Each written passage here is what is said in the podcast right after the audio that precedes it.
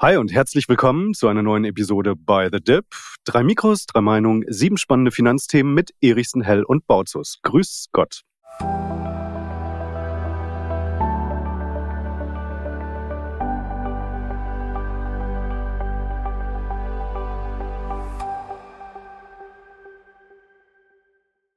Lars Sebastian, ich bin schockiert. Nicht wegen euch, sondern wegen einer Zahl, die neulich das Deutsche Aktieninstitut veröffentlicht hat. Wir haben im letzten Jahr 2023 600.000 Aktionäre verloren in Deutschland in einem Jahr, in dem der MSCI World 17 Prozent gemacht hat, der DAX 20 Prozent.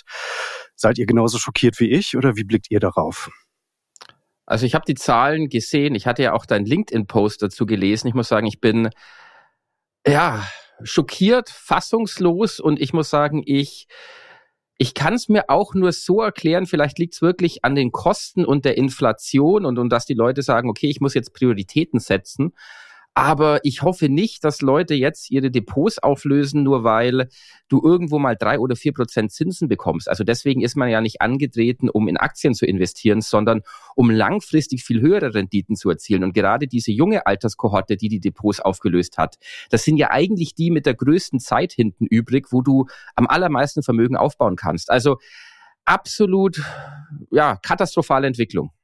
Ich kann es mir auch nur so denken, es ist halt ein zyklisches Verhalten und äh, wir haben die Mega-Rallye gesehen. Im Bekanntenkreis nehme ich das zum Teil auch wahr. Das Interesse war extrem groß in die Corona-Rallye hinein. In den letzten zwölf Monaten sind weniger Fragen gekommen. Ich befürchte, es ist ein bisschen zyklisches Verhalten dabei, aber komm, lass uns so gut wie möglich dagegen anarbeiten. Ich habe gesehen, Trade Republic hat eine eigene Demo gemacht. Sie legt jetzt in Aktien an. Wahrscheinlich nicht ganz uneigennützig, aber ja, wir tun, was wir können. Ja, unbedingt kann ich nur zu 100 Prozent unterstreichen. Ein Thema haben wir heute auch mitgebracht, was darauf so ein bisschen abhebt oder wo die Entwicklung der Aktionärszahlen tatsächlich für mich so ein bisschen der Anlass waren, das Thema mit reinzunehmen. Dazu kommen wir gleich. Aber ja, gehen wir einfach mal chronologisch der Reihenfolge nach durch, was wir heute besprechen. Wir reden nämlich über Apple, über China-Aktien, BlackRock, Rohstoff-ETFs, das ist übrigens unsere Hörerfrage, einen neuen Megatrend, den Lars mitgebracht hat, Finanzbildung, gehört sie in die Schule oder nicht? Und das Thema Panikmache. Und wenn ihr, liebe Hörerinnen, liebe Hörer, wenn ihr möchtet, dass wir mal ein Thema von euch behandeln, dann schickt uns doch eine E-Mail podcast at buy-the-dip.de. Hängt natürlich wie immer in den Show Notes unten drin. Und ja, ich würde sagen, springen wir direkt rein ins erste Thema. Sebastian, du machst dir Sorgen um Apple wegen einem Gerichtsurteil. Was hat's denn damit auf sich? Richtig. Sorgen, ich komme gleich noch drauf, mache weniger ich mir, aber wenn man mal Apple aktuell anschaut, seit den Höchstständen, die wir im letzten Jahr gesehen hatten, um die 10% Korrektur und Apple ist ja schon bei einigen ein Sorgenkind. Wir hatten so die Debatte, ob die iPhone-Verkäufe noch so die alten Hochs erreichen können. Dann hatten wir Probleme mit der Apple Watch. Und jetzt jüngst das amerikanische oder das höchste amerikanische Gericht, der Supreme Court, hat einen Antrag von Apple und Epic Games. Epic Games, das ist der Herausgeber von Fortnite. Und zum Hintergrund, Apple und Epic Games liegen seit 2020 im Rechtsstreit. Es geht darum, dass Epic Games die ja, glorreiche Idee hatte, natürlich die Verkäufe für seine entsprechenden In-App-Sales selbst abzuwickeln, um damit die Provision, die Apple über den App Store kassiert, von 30 Prozent zu umgehen. Das ist natürlich eine Art Majestätsbeleidigung für Apple und Apple ist deswegen also mit Epic Games, Epic Games vor Gericht gezogen. Und es war jetzt eigentlich von beiden Unternehmen beantragt, dass das amerikanische oder der Supreme Court, das höchste amerikanische Gericht, sich diesen Vorfall mal ansieht, den auch Vorinstanzen bereits entschieden haben und dass da vielleicht für die ein oder andere Seite eine klare Lösung rauskommt. Jetzt allerdings neueste Entwicklung aus dieser Woche. Der Supreme Court hat gesagt, nein, das interessiert uns nicht dieser Fall. Wir weisen den ab oder weisen den zurück. Damit gilt wieder ein vorinstanzliches oder eine vorinstanzliche Entscheidung, die gesagt hat, Apple muss innerhalb von seinem App Store die Verkäufe zulassen, die auch über andere Webseiten oder Anbieter gehen. Das heißt, damit wird das Apple-Monopol auf diese 30 Prozent gebrochen. Apple hat diese Woche auch schon reagiert und hat gesagt, na ja, ihr könnt auch einen externen Link setzen, dann nehmen wir halt nur 27 Prozent Provision. Ist allerdings kritisch, dass das halten wird und bedroht natürlich, und damals zum Vergleich, Apple ist ja etwas intransparent, was so die Einnahmen über den App Store angeht. Aber es gibt so ein Jahresvolumen von wahrscheinlich 500 Milliarden US-Dollar. Also das ist für Apple extrem lukrativ. Und die Aktionäre haben natürlich negativ darauf reagiert, weil sie sagen, naja, wenn hier diese wichtige Einnahme zurückgehen könnte, dieser Multimilliarden-Business, dann hat das natürlich auch Auswirkungen für spätere Aktienrückkäufe, für potenzielle Dividendenerhöhungen und was auch immer. Und da muss ich allerdings sagen, ich sehe das etwas anders. Ich sehe das mal wieder mit der unternehmerischen Brille und muss auch sagen, ich finde das gar nicht so schlecht, dass Apple hier mal gezwungen wird, jetzt wieder Innovation zu betreiben, wieder mal das neue nächste große Ding hervorzuzaubern. Wir haben ja in der Vergangenheit gesehen, dass Apple fähig dazu ist, wirklich riesige, skalierbare, gigantische Geschäftsmodelle zu entwickeln. Und dieser Druck, der jetzt durch die Gerichte hier entstanden ist, auch durch die Klage von Epic Games, das kann auch Druck aufs Management machen, auf die Produkt- und Entwicklungsabteilungen, dass Apple jetzt mit einem nächsten großen Knaller um die Ecke kommt, weil eben dieses lukrative Geschäftsmodell, auf dem man sich mehr oder weniger nur ausruhen brauchte, weil das in Bedrängnis kommt und man jetzt jetzt eben für die Aktionäre was Neues machen muss, damit man zukünftig weiter wächst und noch mehr Geld verdient. Also kurzum, Kurzfristig ist das natürlich erstmal negativ und ich muss auch klar sagen, ich bin Apple-Aktionär, aber langfristig kann dieser Druck von außen durchaus das Unternehmen zwingen, dass es noch mehr Gas geben muss. Also deswegen, ich gebe die Frage mal an euch ab, wie seht ihr diese Thematik und wie seht ihr Apple so generell aktuell? Ja, also ähm, was mir so ein bisschen ach, Sorgen ist zu viel. Ich bin kein Apple-Aktionär, beziehungsweise indirekt bin ich es doch, weil ich einen Nasdaq 100 ETF habe und Apple ist nicht mehr das teuerste Unternehmen auf dem Planeten, sondern das ist ja mittlerweile Microsoft, aber sie sind recht nah beieinander. Im letzten Jahr sowohl Umsatz als auch Gewinn stagniert. Die Aktie ist um 60 Prozent gestiegen. Das heißt, sie ist dementsprechend jetzt auch eine ganze Ecke teurer. Und was mir so ein bisschen fehlt, das ist allerdings auch echt Common Sense, das gebe ich zu, da habe ich sicherlich nicht die exklusiven Blick drauf, ist so ähm, Next Big Thing. Also ich kann mir vorstellen, ich weiß nicht, wie schnell das geht, aber die Vision Pro, alle, die ich gehört habe, die eine Präsentation gesehen haben, die sagen, total geiles Ding, aber es ist halt richtig teuer. Also ich glaube, in den USA beginnt das, äh, korrigiert mich gerne, um die 4000 Dollar. Das ist vielleicht relativ viel, um Massenprodukt zu sein. Wobei, wenn du natürlich nur ein Drittel äh, verkaufst von dem, was du am MacBook verkaufst und du hast eine Marge, äh, die größer 50 Prozent ist, es wird sicherlich zum Ergebnis beitragen.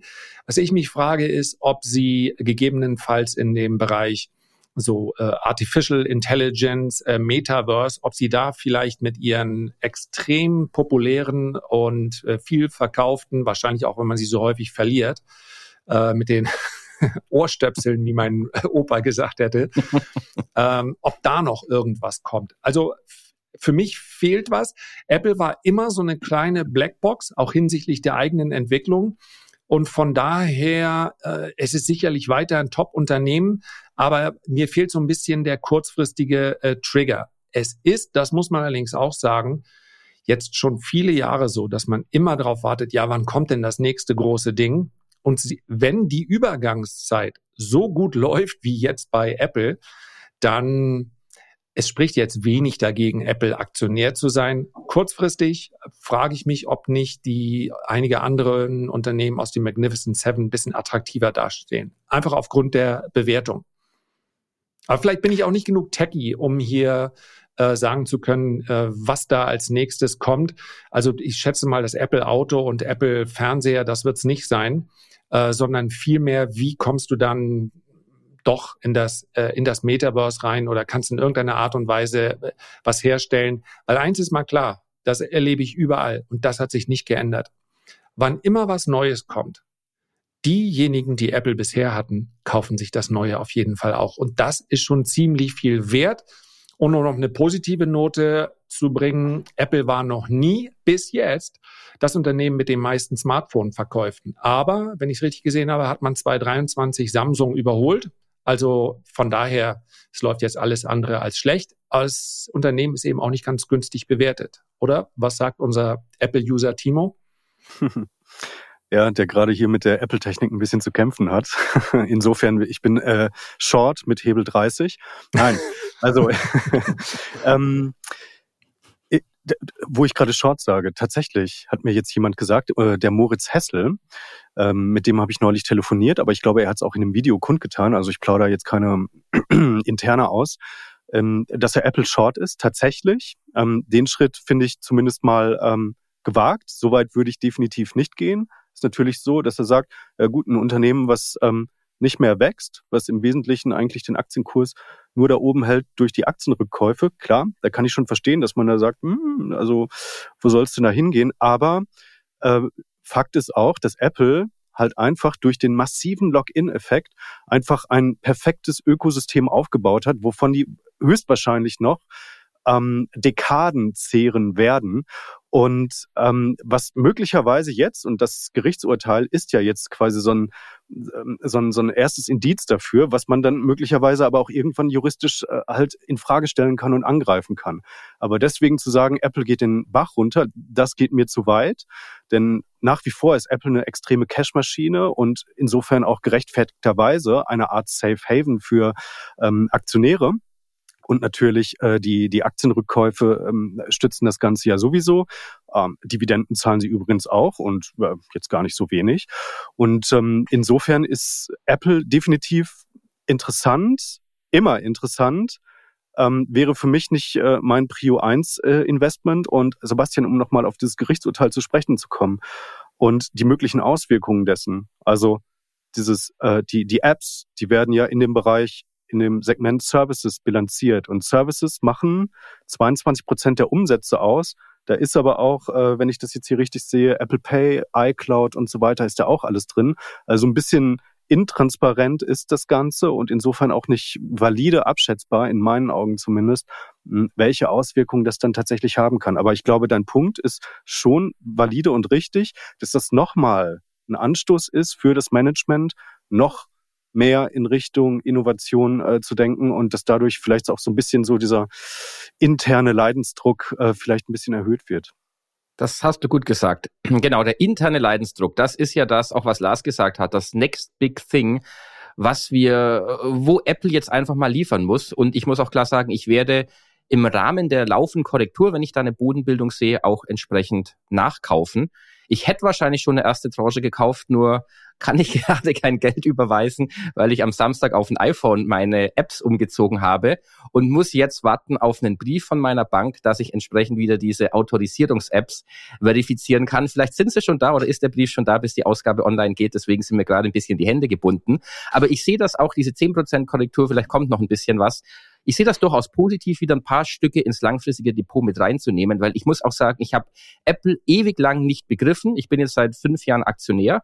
Aber davor diese, ich dachte mir immer, wer braucht diesen Scheiß, dass man so gefesselt ist an Unternehmen? Ja, das war eine absolute Fehlanalyse, hatte ich auch mal im Podcast besprochen.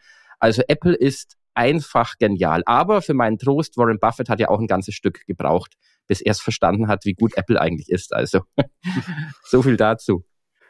Sag mal, Lars, ähm, müssen die Leute jetzt auch erstmal, äh, dauert es jetzt auch gerade erstmal, bis die Leute wieder China-Aktien richtig verstanden haben? Oh. Uh. Harter Cut. Ich war gedanklich noch bei Warren Buffett und dann kam China. Schöne Breitseite. Also, nee, die Leute verstehen China wahrscheinlich schon richtig. Am Ende Weisheit der Börse. Am Ende äh, hat nun mal der Markt immer recht.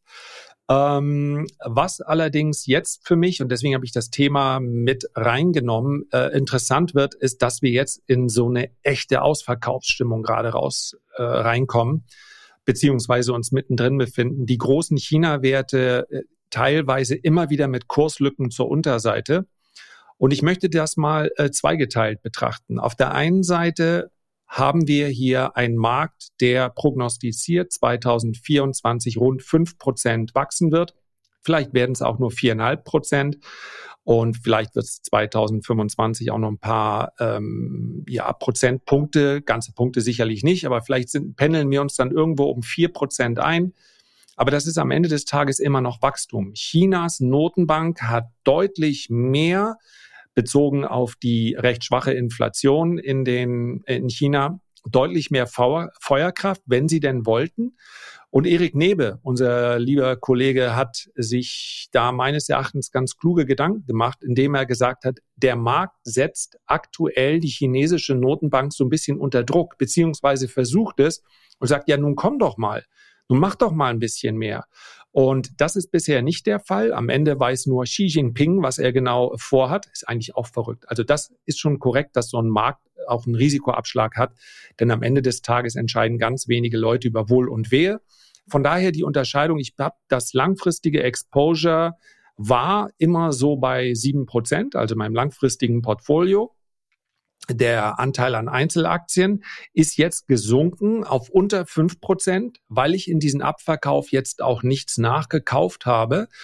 Und von daher zweitgrößte Volkswirtschaft der Welt, nur fünf Prozent im Portfolio. Da ist meines Erachtens das Risiko dann ausreichend berücksichtigt. Was jetzt für mich kurzfristig interessant ist, ist die Aktien auf Sicht einiger Monate zu kaufen weil diese Ausverkaufsstimmung meines Erachtens jetzt zu einer Übertreibung führt. Auch wenn wir uns einzelne Unternehmen anschauen, dann sind die gerade wenn man es vergleicht mit vielen amerikanischen Tech-Werten zum Beispiel. Und man kann da hin und wieder schon bei einer großen Beteiligungsgesellschaft, das ist am Ende des Tages, Tencent ist ja nicht nur ein, Gamer. Ja, wenn man das jetzt mal gegenüberstellt zu Google, die unter dem Magnificent Seven ja nun auch nicht so hoch bewertet sind, dann sprechen wir von Bewertungsabschlag größer 50 Prozent. Und von daher habe ich mich jetzt wirklich auf die Lauer gelegt. Jetzt gerade läuft dieser Ausverkauf. Und das Tief zu erwischen ist schwierig. Ich werde aktiv, wenn wir nochmal na, ich sag mal so zwischen fünf und sieben Prozent äh, nachgeben, dann kaufe ich eine erste Tranche ganz bewusst in das fallende Messer hinein, denn ich glaube, dass man, wenn die Gegenbewegung kommt, dann wird die allein schon technisch so schnell und so rabiat ablaufen, dann sehen wir mal eben innerhalb einer Woche plus 20 Prozent. Und von daher, auch wenn es eine sehr riskante Strategie ist, ich finde, die Aktien sehen jetzt wirklich so aus, als ob sie schlicht und einfach keiner mehr haben will. Und selbst der Rebound wird dann für mich, der ich mich als durchaus spekulativen Anleger betrachte, äh, wirklich interessant. Kann man per Einzelaktien machen, kann man selbstverständlich auch per ETF machen. Zu hart für euch oder nachvollziehbar? Nee, nee, ich, ich hatte ja in früheren Ausgaben schon mal meine China-Affinität kundgetan. Also ich bin langfristig aktuell mit sieben Prozent in China investiert, davon so etwa die Hälfte in chinesischen Anleihen, die andere Hälfte in Aktien über einen ETF. Ich werde aber aktiv chinesische Aktien über einen ETF auch taktisch beimischen, weil ich sage, genau wie du, Lars, das wird einen heftigen Rebound geben. Und wir hatten ja diese Woche erst dieses Fund Manager Survey, also die Umfrage der Bank of America unter den großen Geldverwaltern. Da ist ja die China-Stimmung katastrophal. Also da hat ja gar keiner mehr Bock drauf. Auch die ausländischen Direktinvestitionen sind zum ersten Mal seit Jahrzehnten wieder in die Gegenrichtung gegangen. Das heißt, Geld wird abgezogen. Unternehmen haben früher nur noch die Gewinne investiert, jetzt ziehen sie sogar die Gewinne ab. Also die Stimmung ist richtig krass. Und Bloomberg hatte neulich eine gute tiefergehende Analyse, dass die Bewertung von China zu Indien auf so einem großen oder so eine große Diskrepanz erlangt hat wie noch nie. Also China ist spottbillig und wird allerdings trotzdem fast täglich noch billiger. Also da bin ich auch entgegen sonst, wo ich sage, ich warte mal auf eine Bodenbildung, eher in dem Lager, wo ich sage, da kaufe ich auch mal in ein fallendes Messer ein paar Stücke rein, weil da wird es eine Gegenbewegung geben. Und vor allem, man darf ja nicht vergessen, auch wenn in Europa oder auch in USA gerade eine relativ negative Stimmung gegenüber China herrscht, auch viele Investoren sagen, okay, da investieren wir nicht. Die Welt ist ja global und es gibt genug Leute, also nimmt mal nur irgendeinen ja, arabischen Pensionsfonds oder einen Staatsfonds, der sagt, okay, ich gehe massiv in China rein. Also da ist Geld vorhanden und das weit außerhalb unserer westlichen Hemisphäre, die wir so kennen Also da wird es auch viele Leute geben, die sagen, hey, da kaufe ich mich ein. Ich muss nur sagen, bei China kaufe ich keine Einzelaktien, weil du nie weißt, wo die staatliche regulatorische Keule als nächstes zuschlagen könnte. Wir haben etliche Unternehmen gesehen, die da beeinträchtigt wurden. Deswegen immer über einen China-ETF. Aber ansonsten bin ich voll bei dir, Lars. Also China wird die große Überraschungsstory. Ich will, ich war letztes Jahr, habe ich gesagt, das wird in diesem Jahr nachdem die Kurse immer weiterfallen, vielleicht sehen wir auch in diesem Jahr nur eine ausgedehnte Bodenbildung. Aber China wird in den nächsten Monaten bis 2025 da auf jeden Fall abliefern. Ich bin mir total sicher, dass das ist abartig billig, der Markt. Es geht sofort weiter. Aber an dieser Stelle möchte ich mich einmal ganz herzlich bei euch bedanken für das tolle Feedback, was uns auf allen Kanälen erreicht. Timo, Sebastian und ich freuen uns jede Woche auf den nächsten Termin für die Aufnahme des By the Dip Podcastes. Aber am Ende des Tages machen wir das natürlich für euch.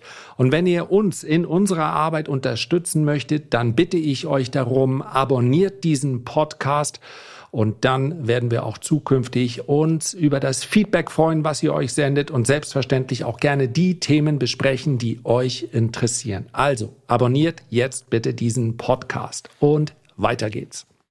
Ja, das Ding heißt ja hier äh, drei Mikros, drei Meinungen eigentlich, oder das ist zumindest das Motto, aber hm, ja, jetzt wird's halt schwer, eine, eine Gegenthese aufzustellen. Also Sebastian sagt, die große Überraschung, Überraschungsstory, Lars, äh, Rebound 20 Prozent. Ja, ähm, ich habe JD halt nachgekauft, was soll ich jetzt sagen? Also insofern, ich habe die ja jetzt nicht gekauft, weil ich denke, oh, das geht alles den Bach runter.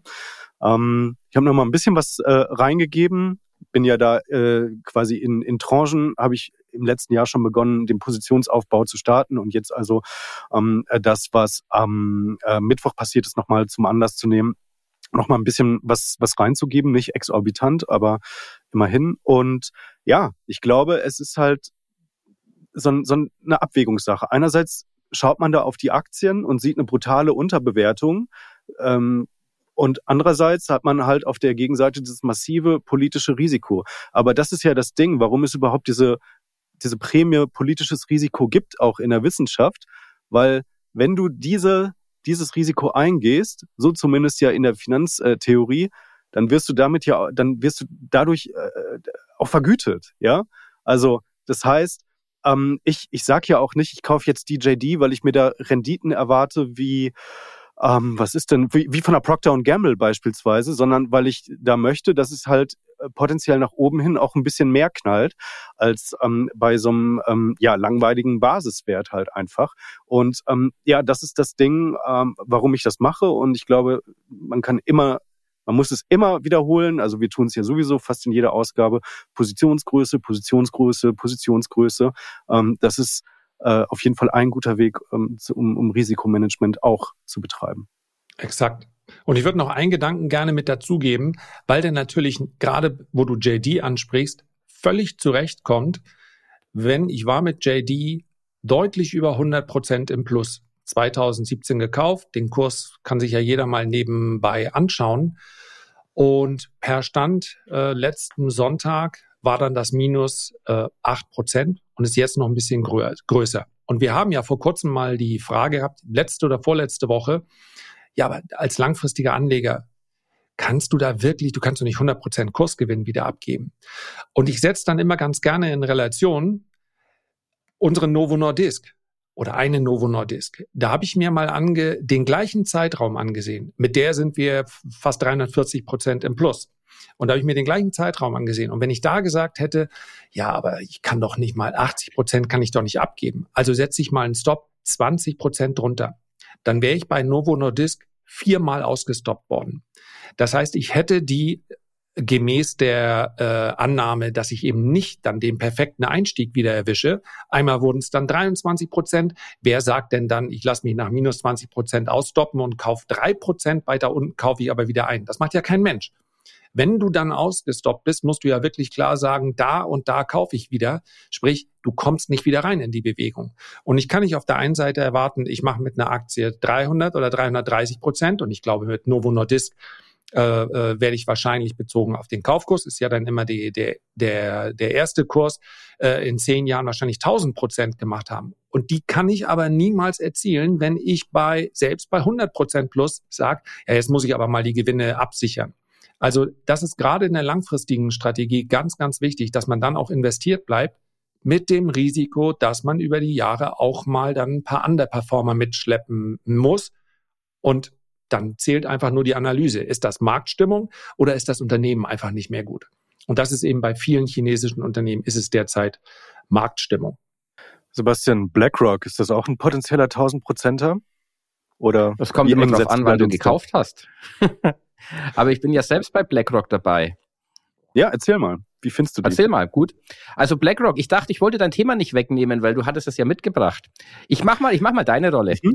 Timo, ja, du hast gerne, uns heute gerne. mitgebracht BlackRock, was taugt die Aktie? Und da du ja. mir das Wort schon übergeben hast, muss ich sagen, ich bin schon länger in BlackRock investiert, weil bei BlackRock muss ich sagen, BlackRock hat ja während der Finanzkrise so diesen Nimbus erhalten, dass sie wirklich alles berechnen können. Das war ja diese Zeit, als keiner wusste, wie diese ganzen Schuldverschreibungen und verschachtelten Hypotheken und die alle zerstückelt wurden und wieder neu verpackt, wie das funktioniert. Und da hat ja BlackRock wirklich global gesehen so viel Vertrauen gewonnen bei Regierungen, dass sie dann hinterher dieser Vermögensverwaltungsgigant wurden, der BlackRock jetzt ist. Also aktuell über 10 Billionen Dollar werden dort verwaltet und sie haben ja noch diese Mengen an Daten, die BlackRock hier aggregiert hat und immer wieder verarbeitet. Also von daher muss ich sagen, BlackRock ist bei mir auch im langfristigen Portfolio mit drin, weil ich auch an dieser riesen Erfolgsstory teilhaben möchte, was die ETFs angeht. Und natürlich zahlen sie immer noch eine, ja, eine vernünftige Dividende. Aktuell so zweieinhalb Prozent ist die aktuelle Dividendenrendite. Also ich muss sagen, BlackRock ist für mich ein Wert, den ich bei Rücksetzern gerne immer wieder ein paar Stücke reinhole, weil einfach dieses Unternehmen auch so geil skaliert. Du brauchst ja für eine Billion mehr nicht unbedingt dann viel mehr neue Angestellte, weil du hast ja irgendwann diese Strukturen, dass du nur noch ein paar neue Portfolio-Manager oder Analysten brauchst oder sogar gar nicht viel, weil du es im ETF-Geschäft drin hast. Also BlackRock, das ist so ein Manche sehen die Aktie kritisch. Ich muss sagen, das ist so ein globaler Finanzgigant, wo ich gerne investiert bin. Darf ich da mal ganz kurz Advocatus äh, Diaboli spielen? Gerne. Also ich finde die Aktie nämlich potenziell auch sehr interessant. Mm, aber das ist ja so, also es gibt sehr viele Asset Manager und ja, BlackRock ist der größte und höchstwahrscheinlich auch der innovativste. Also irgendwie äh, ist die ist die Nase immer ganz vorn ähm, am, am Wind und die machen halt ähm, meines Erachtens nach am, am schnellsten ähm, äh, machen die halt Innovation. Also siehe die iBonds äh, ETFs. Und gleichzeitig muss man aber auch sagen, also in diesem Asset Management, das ist eine Branche, da gibt es eigentlich sehr viele Player, also es gibt sehr, sehr viel Konkurrenz. Und es ist potenziell auch ein Geschäft, was unter Margendruck ist. Und da ist halt die Frage, also wie gut sind denn dann noch weiterhin auch die Wachstumsaussichten, weil du musst ja eigentlich immer deine AUMs, also deine Assets under Management steigern. Und dafür ist also A notwendig, dass du, also dass, dass die Börse läuft, äh, meines Erachtens nach. Und äh, zweitens musst du halt irgendwie die Leute dazu begeistern, auch in neue Produkte jetzt reinzugehen. Jetzt haben sie den Bitcoin-ETF da in den USA. Damit haben sie auf jeden Fall ein Produkt, womit sie wieder ähm, wahrscheinlich auch ähm, ihre Umsätze dann also ankurbeln. Aber ja, mir fehlt da irgendwie hier und da so ein bisschen die Fantasie, ob das immer so weitergehen kann. Also ich finde, deine Kritik wäre eigentlich auf eine andere Aktie, ein anderes Unternehmen, was auch mit Black beginnt, nämlich Blackstone, fast noch passender. Mhm. Also mhm. ähm, wenn ich mir die Unternehmensergebnisse anschaue, dann ist so ähnlich wie in der Bankenwelt eine Goldman und eine JP Morgan. Goldman ist mehr der Dealmaker, das heißt äh, grundsätzlich mal in einer äh, für den für die Finanzbranche zyklische äh, in einer zyklischen Lage besser dran. Ja, und die werden mehr dann äh, die das in den Quartalsergebnissen auch immer widerspiegeln, wenn beispielsweise niedriger Zins dafür sorgt, dass du einfach äh, mehr machen kannst, mehr Mergers, mehr IPOs und so weiter, Secondaries und und und. Und so ähnlich ist das meines Erachtens auch bei Blackstone und äh, BlackRock. Das heißt also, ich gehe davon aus, wenn ich mir die letzten zehn Jahre anschaue, haben sie es immer mindestens geschafft, im Durchschnitt meine ich, sind, äh, steigen die Dividenden um fünf Prozent. Ich bin ebenfalls äh, genau deshalb äh, investiert, weil die Dividenden so konstant steigen. Und äh, ich sehe die Zyklik da nicht ganz so stark, weil am Ende BlackRock natürlich das allumfassend hat. Das heißt also, BlackRock hat zum Beispiel auch davon profitiert, dass im letzten Jahr so viel Geld in Anleihen geflossen ist, weil sie auf der Produktpalette beziehungsweise auf der Seite äh, auch mit dabei sind. Und ich glaube, man muss das auch betrachten, dass wahnsinnig viel institutionelles Kapital hier investiert ist. Ja, die iShares-Produkte sind selbstverständlich auch für Privatanleger interessant. Und da herrscht sicher auch Margendruck. Das könnte sogar noch zunehmen, meines Erachtens. Aber das institutionelle Kapital hat im Gegensatz zu dem privaten Kapital nicht die Möglichkeit auszusteigen. Die schichten um und müssen dann in anderen, in anderen Anlageklassen irgendwie ihre äh, Rendite erzielen.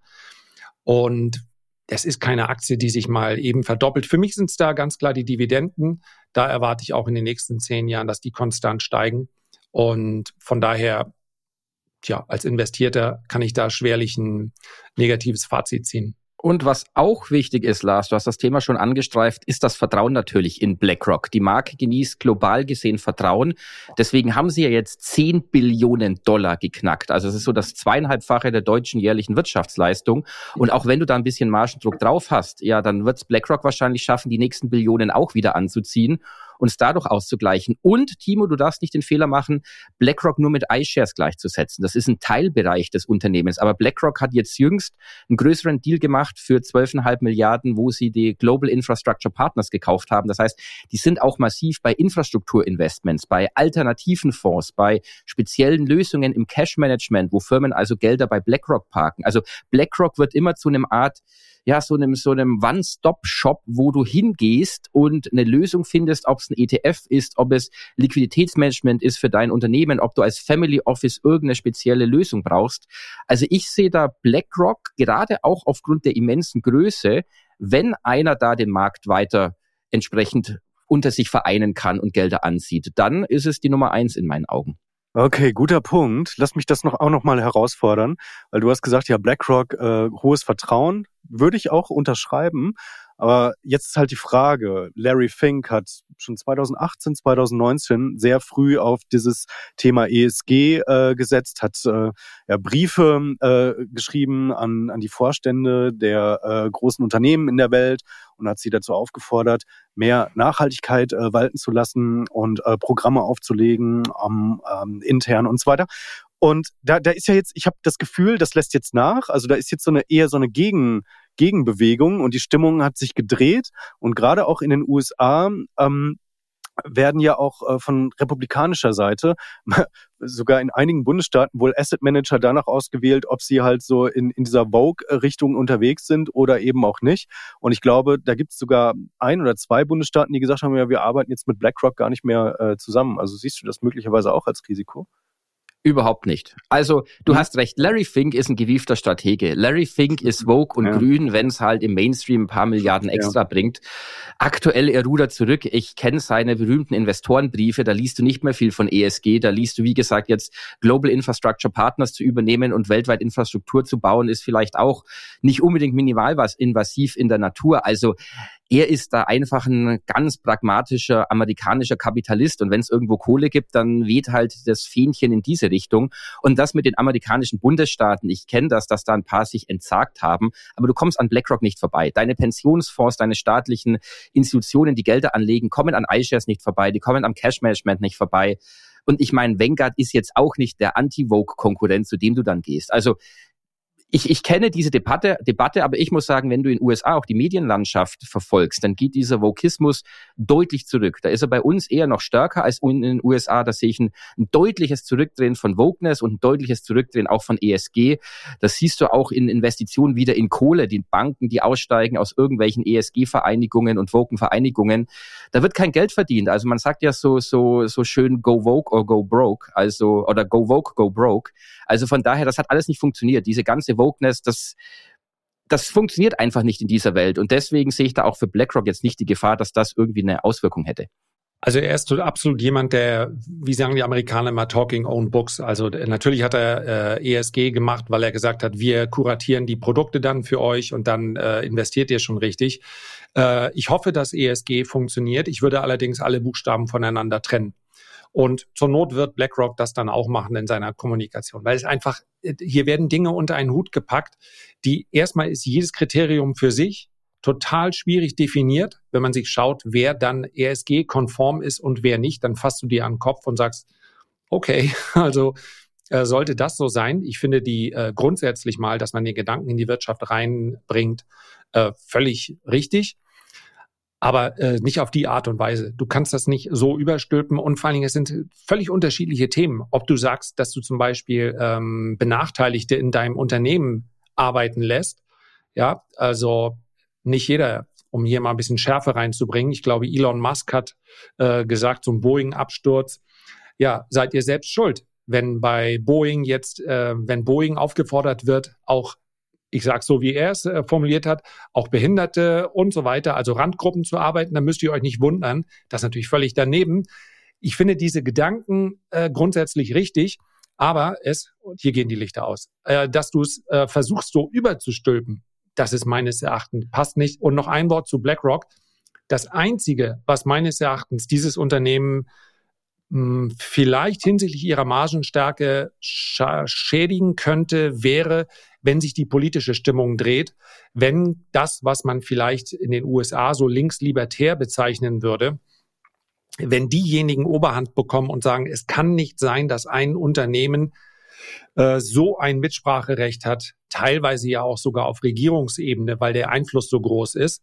Das könnte dann tatsächlich, wenn es an dieses Monopol, was sie auf eine gewisse Art und Weise mit ihrem Einfluss haben, wenn da eine ganz andere Strömung vorherrschen sollte, dann wäre das vielleicht was anderes, aber danach sieht es im Moment nicht aus.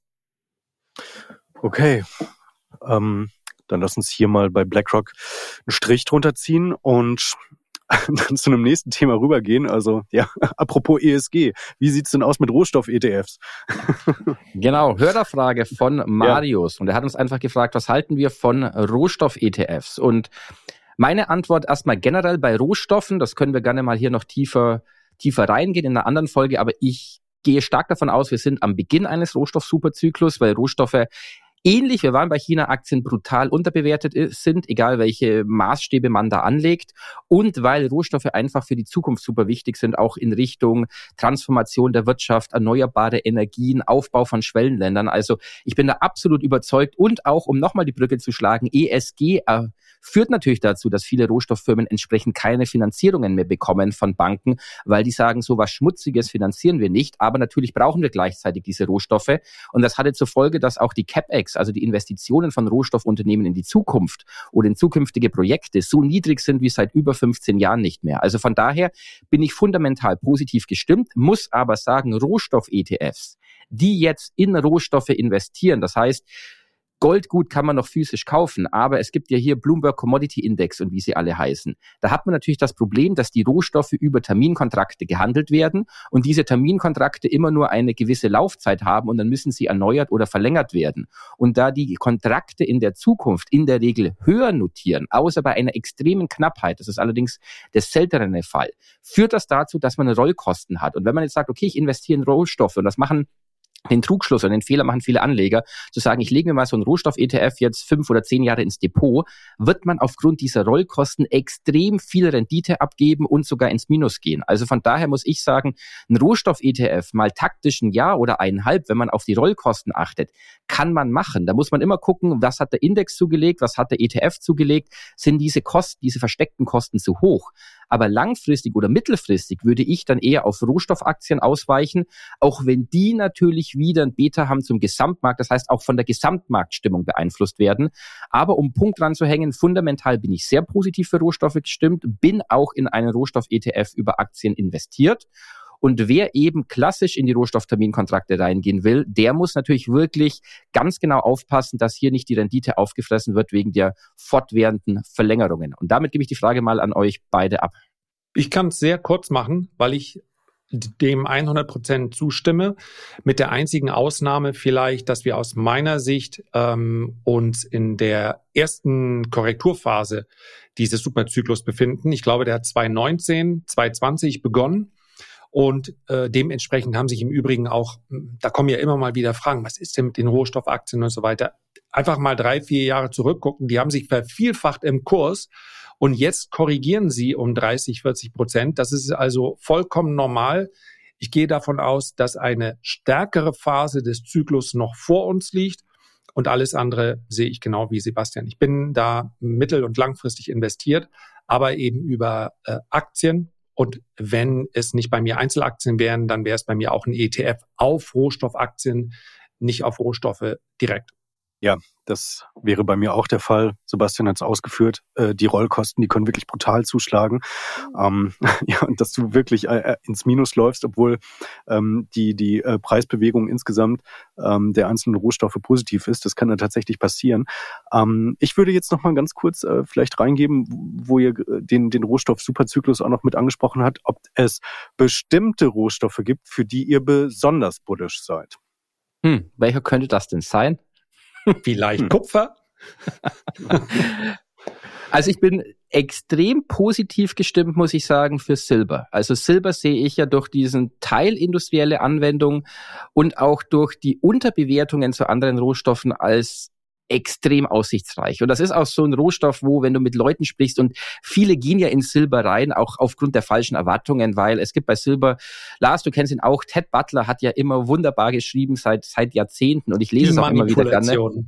Ja, also Silber ist manipuliert, kommt dann immer wieder. Und ja, natürlich gibt es da sicherlich irgendwo Eingriffe, aber die Geduld fehlt einfach vielen. Und Silber ist etwas, das, das ist auch, wir hatten es vorhin bei China-Aktien. Also wenn Silber abgeht, kommst du nicht mehr rein. Es gibt keinen Einstieg mehr, wenn Silber wirklich durchstartet. Das heißt, man muss vorher, lange Zeit vorher, weil man ja nicht weiß, wann Silber durchstartet, entsprechend einsteigen und dann halt auch abwarten. Aber wenn man dann denkt, okay, ich kaufe jetzt Silber wegen dem und dem Artikel und das geht in sechs Monaten ab und verzehnfacht sich, ja, das passiert halt leider nie oder man hat Riesenglück. Also von daher, ich würde sagen, Silber ist so einer der unterbewertesten, bewertetesten, bewertesten Rohstoffe, die es aktuell am Markt gibt bin aber auch für die anderen positiv gestimmt. Also wir reden jetzt mal von Industriemetallen. Agrarrohstoffe sind ja wieder entsprechend zyklisch, aber so im Industriemetallsektor, also da wird sich einiges noch tun.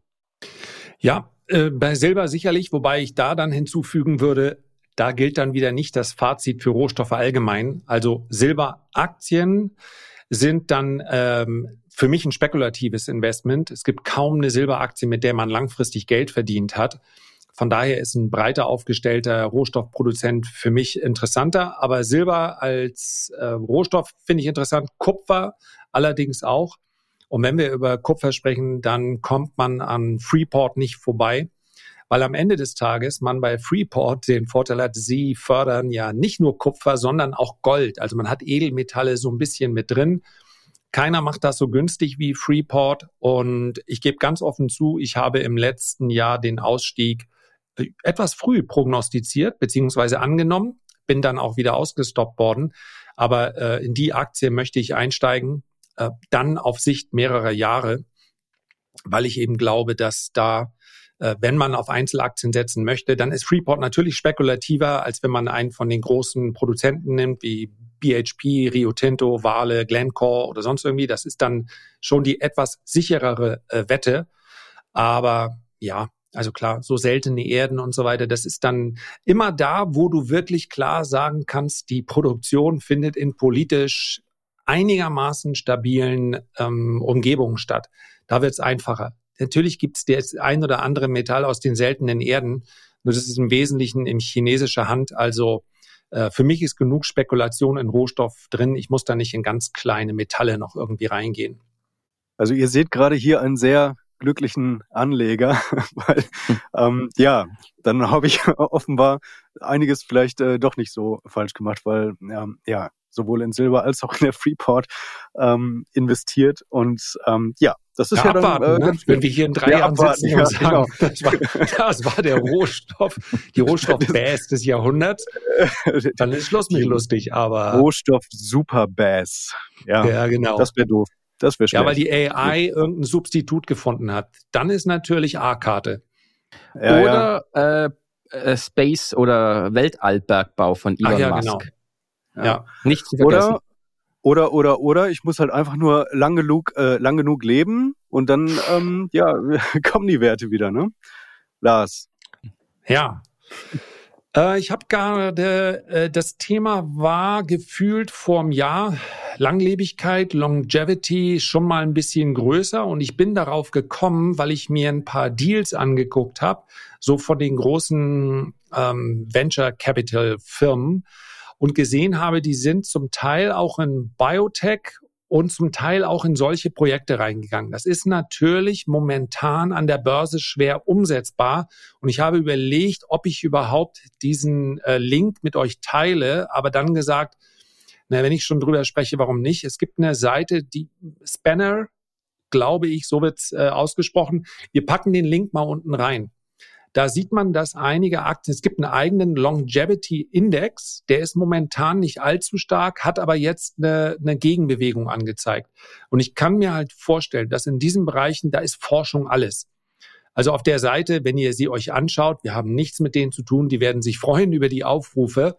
Äh, wir haben nicht mit ihnen vorher gesprochen da gibt es natürlich auch Artikel, was du selber da äh, beitragen kannst für deine eigene Langlebigkeit. Also Aminosäuren und äh, Sauerstoffversorgung. Es sind ganz interessante Sachen dabei. Ein paar Dinge habe ich auch selber ausprobiert. Zum Beispiel einmal am Tag Luft anhalten, solange du kannst. Ich habe meine Benchmark ist jetzt Tom Cruise. Ich habe gehört, hat er behauptet, ich habe es ja nicht gesehen, vier Minuten schafft er.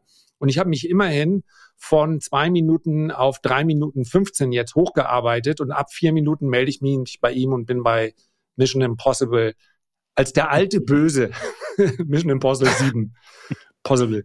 Also, äh, zurück zum Thema. Ich glaube halt, AI kann im Bereich Biotech und damit auch im Bereich Langlebigkeit extrem helfen, weil letztens sind es Datenreihen, die da immer wieder ähm, ja vollzogen, äh, Testreihen, die absolviert werden müssen. Und sowas ist für mich wie gemacht für eine Blase an der Börse. Also da fehlt einer, der irgendwie einen Durchbruch schafft, damit rausgeht bestenfalls direkt eine ganz große, einen ganz großen Deal macht. Wir haben einige Biotech-Deals in den letzten Tagen und Wochen gesehen. Das war zwei Jahre lang tot und jetzt tut sich da relativ viel an Übernahmen.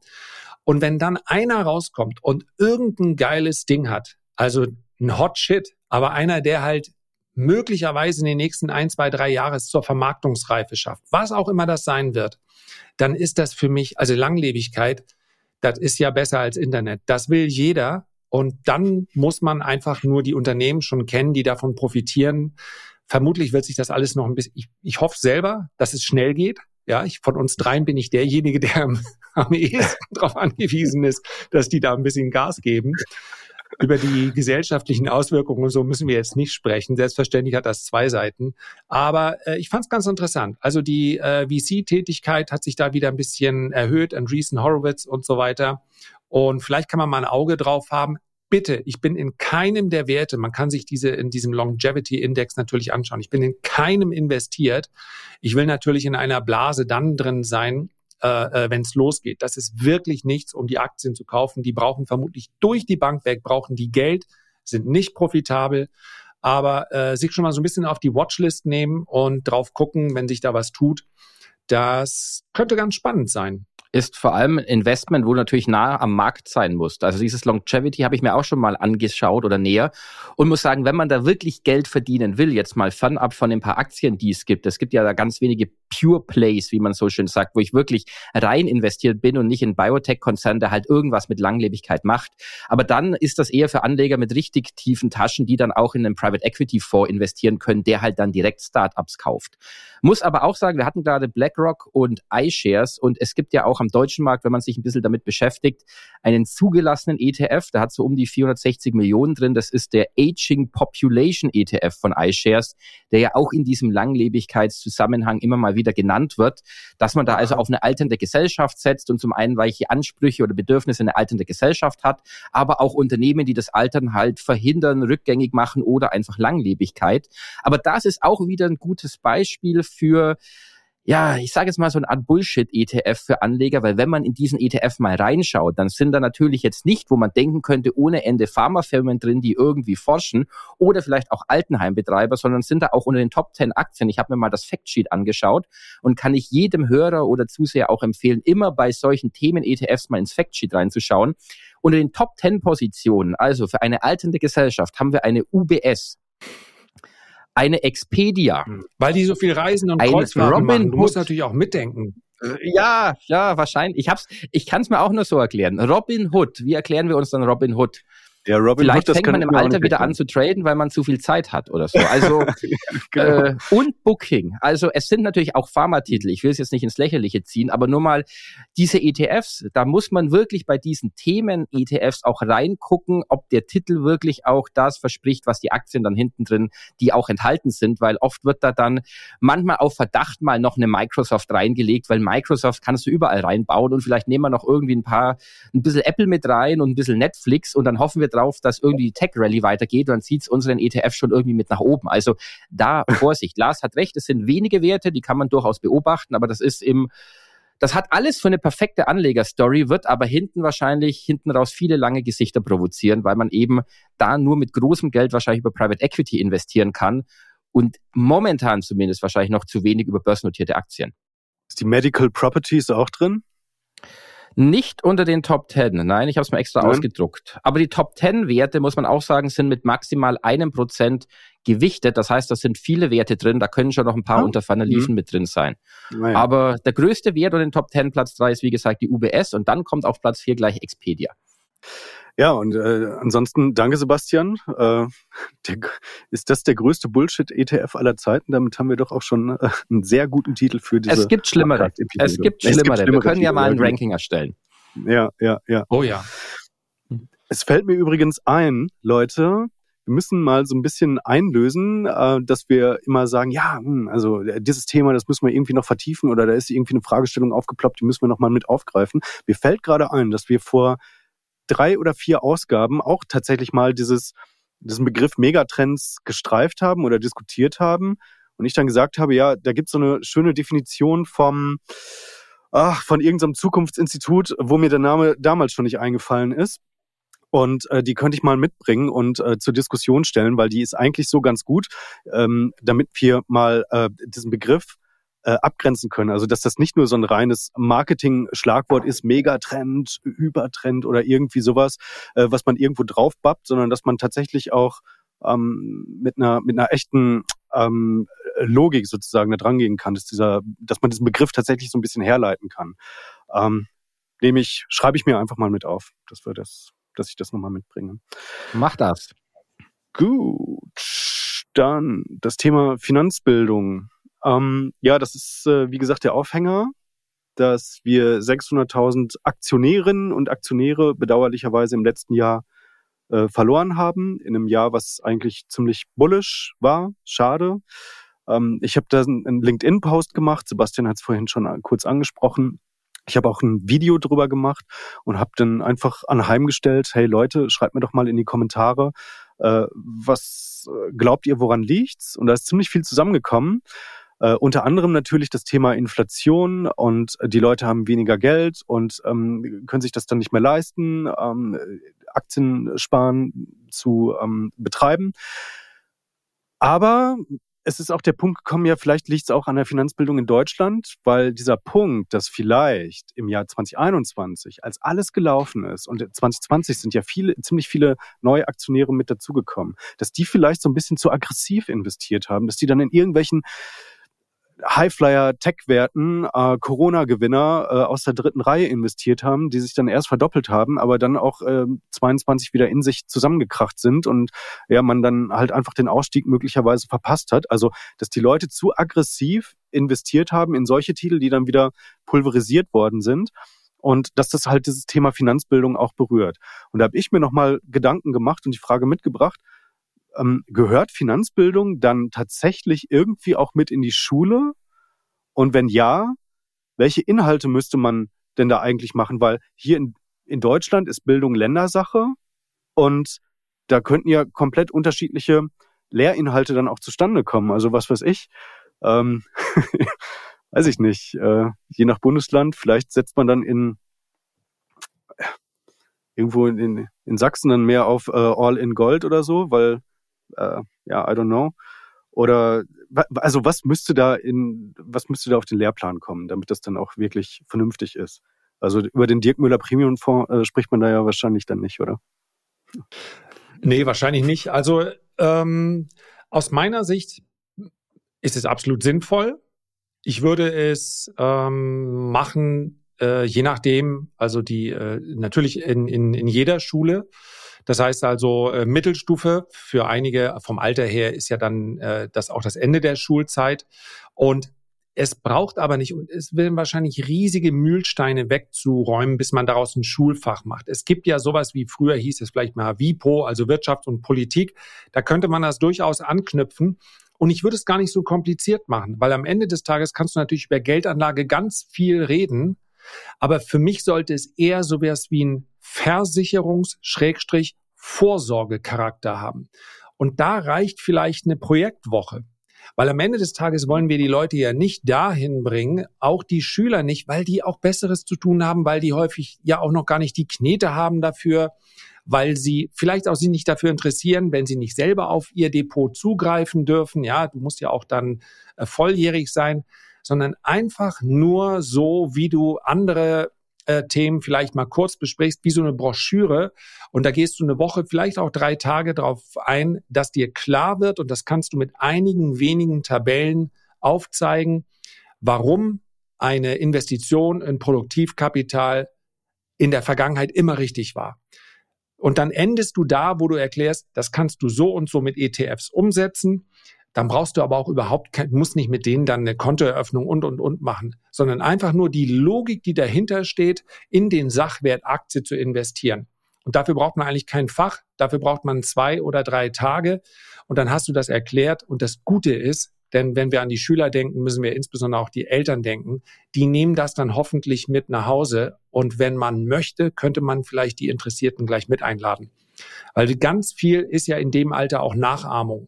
Und wenn deine Eltern sagen, oh nee, lass mal lieber, mach mal, äh, Opa Adi hat, äh, wir haben eine Immobilie und so weiter, ähm, Stein auf Stein, das hat Wert. Äh, wenn dir das deine Eltern vorleben, ja, dann machst du es vielleicht genau so und äh, beschäftigst dich dann 20 Jahre später mit und dann sagst, ah, hätte ich doch mal. Denn Zeit ist nun mal ein ganz wichtiger Faktor. Also für mich klares Ja. Wenige Tage reichen und äh, ist dann eine Pflichtveranstaltung. Einmal anhören. Es gibt so viele Fächer, auf die vielleicht ein oder andere keinen Bock hat. Aber das ist äh, gut investiert. Broschüre in die Hand. Fertig. Da kann ich nichts dagegen sagen. Also finanzielle Bildung gehört in die Schule und Lars und ich haben da offenbar unabhängig die gleichen Schlüsse gezogen. Weil ich muss sagen, das interessiert auch niemanden, je nachdem, in welcher Jahrgangsstufe du es machst, wenn du hier wöchentlich eine Stunde über Aktien und Finanzen sprichst.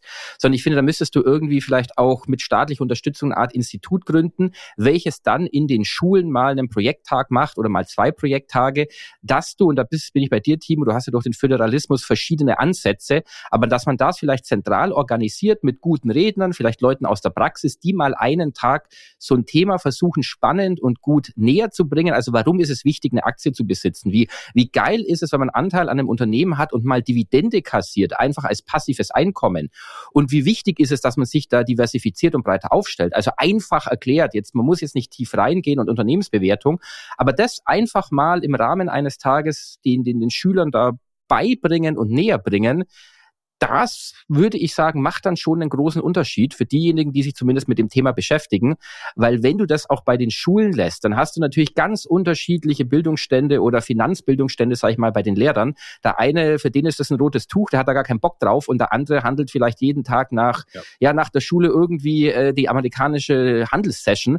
Also deswegen glaube ich, das musst du eher zentral machen mit Leuten pro Bundesland, die, vielleicht kannst du ja auch Banker gewinnen oder auch Influencer oder was auch immer, die dann einfach da mal einen Tag machen mit verschiedenen Leuten und so zumindest mal diesen Geist oder diese Idee entfachst bei den Schülern, dass sie sagen, hey, da gibt's ja noch was, außer vielleicht, was meine Eltern immer machen und die bringen ihr Geld einfach zum, ja, auf die Bank. Also, aber ich bin da bei dir, also da, da muss was gemacht werden und da ist auf jeden Fall Potenzial übrig. Ich muss ganz ehrlich sagen, ich bin nicht final entschieden. Also ich glaube ja, ich finde das total gut, was, äh, was ihr gesagt habt. Also insbesondere, dass man frühzeitig sensibilisieren soll für die Altersvorsorge und dass das wichtig ist, was äh, selbstständig äh, zu machen. Und ähm, dass da später eine Riesenlücke einfach mal sein wird und diese finanzielle Eigenverantwortung, dass, dass die also ja hoffentlich dann nicht, nicht so getriggert durch, durch Angst und Sorge und Panik und so, oh nein, äh, ich kriege sowieso später keine Rente und so weiter, weil ich glaube, dass diese Generation ja, dass das auch schnell entmutigend halt einfach sein kann und dann in so eine Art Fatalismus mündet. Ja, also es nützt ja eh nichts. Was, also so, ja, nach der Schule ja, Mai, also was, keine Ahnung, was soll ich mich anstrengen, die Rennen, ich kriege sowieso später keine Rente äh, mit den Jobs, das ist auch unsicher. Also ich glaube, dass da halt möglicherweise in dieser Generation, obwohl die in sehr viel Wohlstand aufgewachsen sind, aber perspektivisch für die eine große Unsicherheit da ist. Und da möchte ich zumindest mal so, so ein bisschen äh, Verständnis zeigen für die. Ähm, aber ich bin nicht entschieden, ob das wirklich staatlicherseits, also letztendlich sind die, sind die Schulen, das ist eine öffentliche Angelegenheit, ob das wirklich staatlicherseits dann, dann richtig aufgehoben ist oder ob das nicht halt dann tatsächlich möglicherweise auch der Markt dann äh, besser regelt und ob das eher, ja, also dann tatsächlich äh, besser über irgendeinen äh, TikToker oder ja auch über uns natürlich gelöst werden könnte weil wir in der Lage sind, die Inhalte so zu stellen. Wir sind ja sowieso davon überzeugt, dass es gut ist und dass es richtig ist und wir haben eine Mission und, und spüren da auch eine Verantwortung, das in, in, die, in die Welt zu tragen, quasi unsere Inhalte. Sonst würden wir das ja einfach nicht machen. Und ähm, dass das da besser aufgehoben ist. Also das also war die, so dieser Ansatzpunkt. Äh, das, bei uns hören eben die zu, die sich sowieso dafür interessieren. Die müsst ihr ja nicht mehr überzeugen. Und das ist so ein bisschen das Problem. Wir müssen ja die erreichen, die vielleicht überhaupt nicht darüber nachdenken. Ja, und ähm, es geht mir mehr um das, es geht mir nicht darum, ich, ich habe einen ganz, ähm, nö, empört will ich nicht sagen, aber ganz überraschten Kommentar. Ich glaube, unter der letzten bei der DIP-Folge, als ich sagte, das äh, Kindergeld gehört nicht den Kindern. Und er sagte, na, dann ist das ja dein Fehler, wenn du deinen Kindern nicht beigebracht hast, dass sie sich für Aktien interessieren. Ich möchte, dass, das, es gibt so viel wichtigere Themen in der Erziehung mal sowieso, als nun Börsenwissen jemandem anzueignen. Es geht nur darum, dass du lernst, dass du selbst mit sehr wenig über die Zeit sehr viel bewegen kannst. Und du musst das noch nicht mal mögen. Du musst das wie eine Pflichtaufgabe einfach abhandeln. Und da erreichen wir natürlich momentan überwiegend diejenigen, denen das alles klar ist. Aber wir müssen ja alle anderen auch erreichen. Und wie deine Statistik auch gezeigt hat, sind das ja wirklich extrem viele. Und ob das dann die Schulen selber regeln. Also wenn jetzt hier äh, ein Bildungsminister zuhört, äh, das Material haben wir sicherlich in zwei Tagen zusammengestellt. Machen wir sehr gerne, wenn sich da jemand findet. Ähm, ja, wir können auch im Ministerium einmal zeigen, wie so ein Tag aussehen könnte. Es ist ja wirklich nicht viel und du musst vor allen Dingen nicht in die Frage reinsteigen, ja, soll ich vielleicht was, du musst mal Trends oder Zyklen, ist doch alles völlig wurscht für jemanden, der über 20 oder 30 Jahre drin ist. Es ist sowas von basic. Es muss nur einmal rein in den äh, Kopf, dass du damit nichts verkehrt machen kannst. Nie. Du kannst, wenn du so lange in die eine Volkswirtschaft investierst, das Einzige, was dir passieren kann, dass die Welt untergeht. Und dann ist eh egal.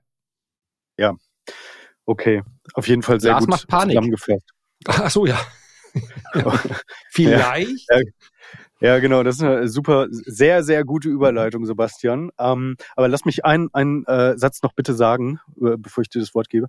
Äh, Leute, schreibt doch mal bitte in die Kommentare, wie ihr das seht. Finanzbildung in die Schule und wenn ja, mit welchen Inhalten? Also wir haben ja jetzt hier ein bisschen vorgelegt und nur weil ich mich, nur weil ich ich persönlich da jetzt ein Fragezeichen drin gemacht habe, heißt das nicht, dass ich eine, eine Anti-Haltung habe. Also nur um da jetzt irgendwie möglicherweise auch Kritik ein bisschen äh, vorzubeugen. Ähm, sondern halt, wie gesagt, dass ich, dass ich nicht so eindeutig hundertprozentig entschieden bin, ob das in der Schule richtig ist oder ob man das woanders besser organisieren könnte. So, aber schreibt bitte mal in die Kommentare, wie ihr das seht, was sollte da gelehrt werden und feuerfrei. Und dann und jetzt äh, zu dir, Sebastian, Panik. Du willst Panik verbreiten, oder? Panik, ja, andere tun's. Also es, ich hatte es ja. ja tituliert, Achtung, Panikmacher unterwegs. Also es ist ein Thema, muss ich auch sagen, was mich mittlerweile richtig aufregt. Auf, auf YouTube fast schon hysterisch und auf LinkedIn zu teilen. Hysterisch, weil es geht um die Insolvenzen in Deutschland. Und ich spule mal zurück in die Niedrigzinsphase und auch Beginn der Corona-Zeit, als die Zentralbanken reagiert haben, die Zinsen in unermessliche Tiefen zu senken, teilweise im Negativbereich. Und dann hieß es von eben diesen Leuten, auf die ich gleich noch komme, ja, die niedrigen Zinsen, die führen ja dazu, dass die Wirtschaft sich zombifiziert, weil ja die ganzen Unternehmen, die total ineffizient sind, jetzt auf einmal aufgrund des billigen Geldes überleben, damit auch wichtige Ressourcen und Arbeitskräfte binden und damit einfach die Wirtschaft blockieren. Und die Politiker machen durch diese Zinssenkungen die Wirtschaft kaputt und alles falsch, weil die Wirtschaft zombifiziert. Spulen wir nach vorne, 2024. Die gleichen Leute, die das damals kritisiert haben, sagen jetzt, uh, schaut mal auf die aktuellen Insolvenzdaten von Statista. Die sind ja auf dem höchsten Stand seit 2019 mal für 2023 hochgerechnet. Die Wirtschaft wird kaputt gemacht von der Ampel und dem Staat, weil die Insolvenzen nach oben gehen. Und da muss ich sagen, das ist doch paradox. Also jetzt sehen wir halt auch glücklicherweise eine Bereinigung der Zombifizierung der Wirtschaft. Und ja, da waren damals, die Leute hatten recht zu sagen, natürlich haben ineffiziente Unternehmen damals nur überleben können, weil es so viel billiges Geld gab von den Banken dass sie einfach ihr Schmuddelgeschäft oder ihr sinnloses Geschäft weiter betreiben konnten und eben gute Arbeitskräfte nicht frei wurden für andere. Und jetzt gehen die mal durch eine Marktbereinigung pleite und jetzt ist es auch wieder nicht recht, weil die Insolvenzen steigen. Und da muss ich auch mal sagen, diese Insolvenzpanik, die aktuell herrscht, wenn wir mal für 2023 die Zahlen für November, Dezember schätzen, habe ich mal gemacht, dann kommen wir vielleicht auf 18.000 Firmeninsolvenzen in Deutschland. Das ist zwar der höchste Stand seit 2019, das ist aber gleichzeitig der viertniedrigste Stand seit 2007. Also die Insolvenzen Insolvenzen in Deutschland sind auf einem unglaublich niedrigen Level und es ist wichtig für die Wirtschaft, gerade dass Kapazitäten frei werden von Unternehmen, die einfach nicht mehr überleben können. Und ja, natürlich ist eine Insolvenz für jeden schlimm, wenn er auch entlassen wird. Das, äh, entlassen wird. Das kann ich gut nachvollziehen.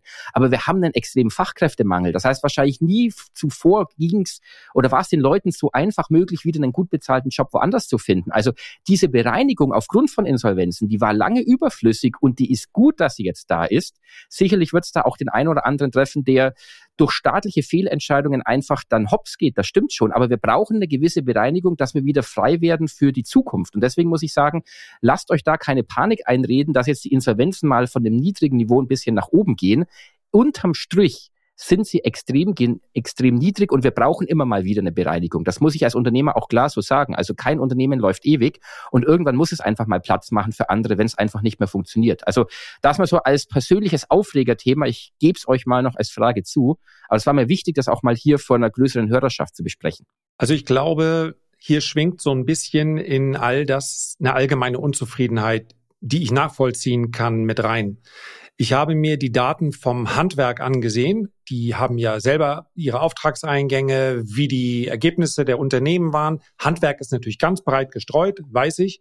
Aber die haben die besten Jahre ever erzielt.